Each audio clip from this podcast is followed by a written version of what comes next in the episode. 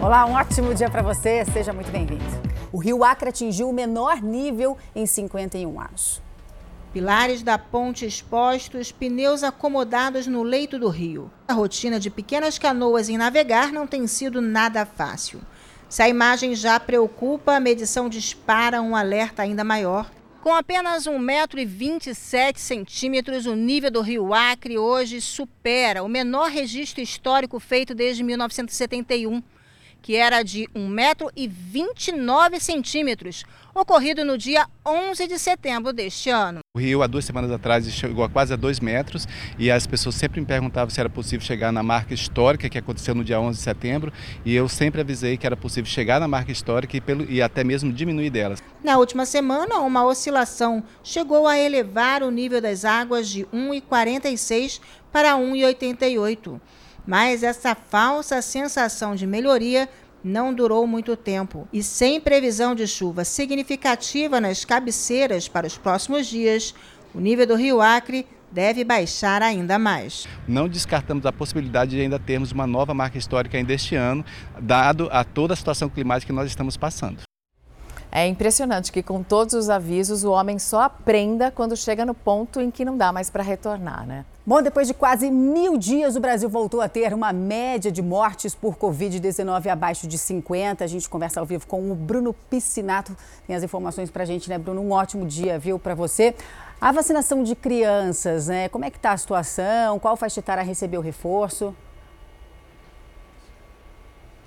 Bom dia, Roberta. Só ótimas notícias, mesmo como você disse, né? Índice baixando no número de mortes. E agora uma boa notícia para crianças aqui no estado de São Paulo. Vacinação para crianças entre 3 e 4 anos. Ela já estava liberada, mas era apenas para crianças com comorbidades, deficiências, é, indígenas e quilombolas. Mas a partir de amanhã, então a partir de sexta-feira, aqui no estado de São Paulo, as, todas as crianças com idade entre 3 e 4 anos vão poder tomar a dose contra, corona, contra o coronavírus, a dose infantil nas UBS, né, nas unidades unidades básicas de saúde. Então, lembrando, a partir de amanhã, crianças com 3 e 4 anos liberadas para vacinação.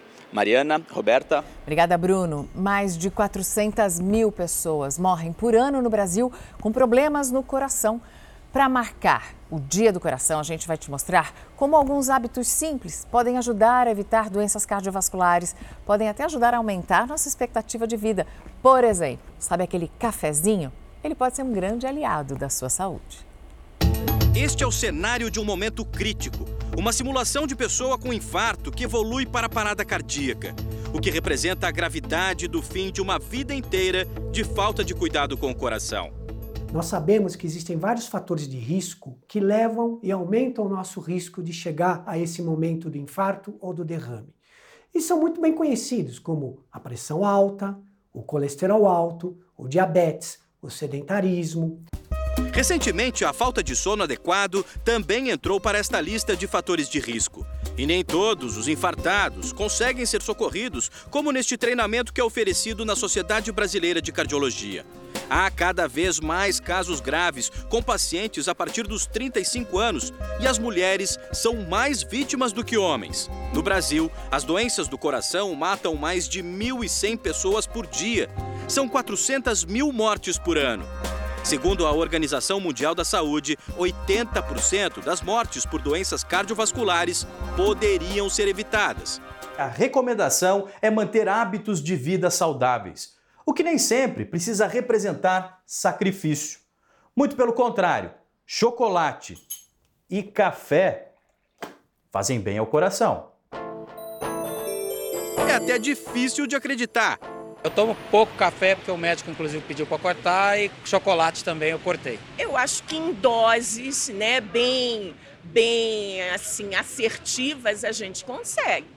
Mas um estudo divulgado esta semana em uma publicação da Europa aponta que beber de duas a três xícaras de café por dia aumenta a expectativa de vida e reduz o risco de desenvolvimento de doenças cardiovasculares. O café moído diminui o risco de morte em 27%, mas tanto o café quanto o chocolate amargo devem ser consumidos com moderação.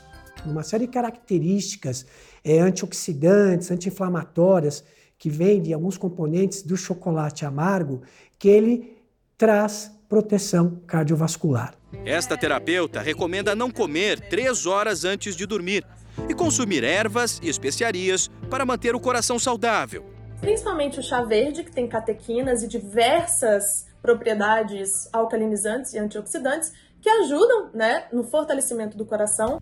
O bom humor também é bem-vindo. Levar mais leveza para as práticas do dia a dia, isso ajuda também a gente a ter mais saúde.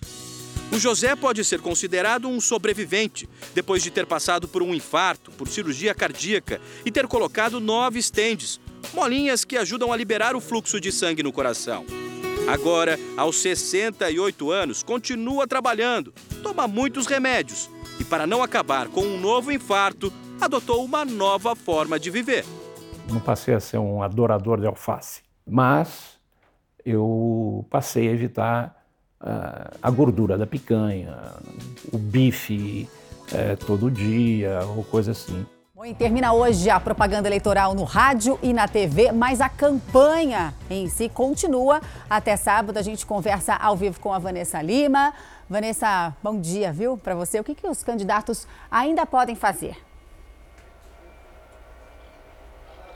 Bom dia, Roberta. É aquele famoso corpo a corpo, que é o contato direto com o eleitor, com caminhadas, carreatas com carros de som e até mesmo distribuição de material de campanha. Isso fica liberado até às 10 horas da noite de sábado. Em relação aos preparativos para as eleições aqui no Distrito Federal, hoje as urnas eletrônicas começam a ser colocadas nos caminhões e amanhã elas serão levadas aos locais de votação. No sábado, as sessões eleitorais serão montadas tudo isso com a escolta da Polícia Militar.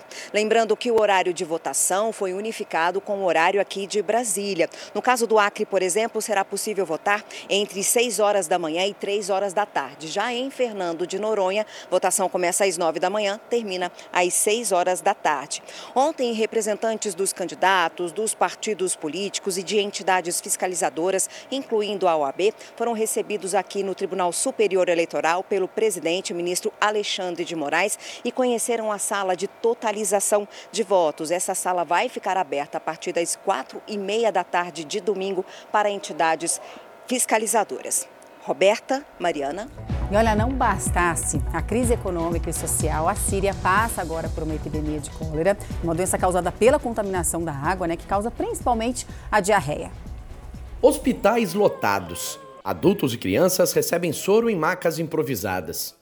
Dezenas de pessoas são internadas todos os dias com suspeita de contaminação. Nem consigo andar, não tenho forças. A água está poluída e não há nenhum serviço de saneamento, diz esse homem infectado pela cólera. Depois de 13 anos, a cólera reapareceu com força na Síria, um país dividido por mais de uma década de guerra civil. Segundo o governo sírio, 23 pessoas morreram e mais de 250 estão contaminadas com a bactéria. Nas regiões controladas pela administração autônoma curda, foram registradas 16 mortes e quase 80 casos da doença. A cólera se espalhou rapidamente pela Síria por causa da água poluída do rio Eufrates, que recebe boa parte do esgoto do país. Mais de 5 milhões de sírios dependem dessa água para beber ou irrigar as plantações. Eles não nos dão pastilhas de purificação de água. Nós sabemos que está contaminada, mas nós bebemos de qualquer maneira. O que mais podemos fazer? diz o fazendeiro. A administração curda disse que retomou a distribuição de cloro e que está prestando assistência às instalações médicas da região. De acordo com as Nações Unidas, cerca de dois terços das estações de tratamento de água, metade das estações de bombeamento e um terço dos reservatórios de água foram danificados por 11 anos de guerras na Síria. A polícia está procurando a viúva do fazendeiro que foi assassinado dentro de um hospital em Presidente Prudente, no interior de São Paulo. Ela é a principal suspeita de ter mandado matar o marido. Um casamento de 25 anos. Elisângela e o marido, Ayrton Braz Paião, moravam juntos em IEP, no interior de São Paulo. Frequentavam as rodas da alta sociedade. Para a polícia, agora a viúva é a principal suspeita de mandar matar o marido. Ayrton foi atraído para uma emboscada em um canavial perto do trabalho. Lá, homens armados e encapuzados atacaram e balearam o fazendeiro. Ele foi levado ferido para o hospital, mas não morreu. Ayrton contou à polícia o que aconteceu e ajudou a identificar o carro usado pelos criminosos. A investigação levou até um dos suspeitos, um policial militar chamado Marcos Francisco do Nascimento, de 30 anos. Marcos prestou depoimento e foi liberado. Depois veio até a Santa Casa de Presidente Prudente, onde a vítima estava internada e acabou matando o fazendeiro. Em seguida, o policial militar tirou a própria vida. A polícia desconfiou da viúva de Ayrton quando Elisângela não compareceu ao velório. Segundo a linha de investigação, ela e o policial Marcos Francisco eram amantes e o assassinato foi planejado pelos dois. Elisângela segue foragida. Ainda estamos investigando, ainda é tudo prematuro. É... Há muitas possibilidades, não dá para apontar inicialmente, ah, foi por isso ou por aquilo. É... Quando concluir as investigações, possivelmente saberemos o, o porquê desse, desse ocorrido. Fala Brasil, fica por aqui. Muito obrigada pela sua companhia. Um ótimo dia para você. Você fica agora com o Hoje em Dia e com César Filho.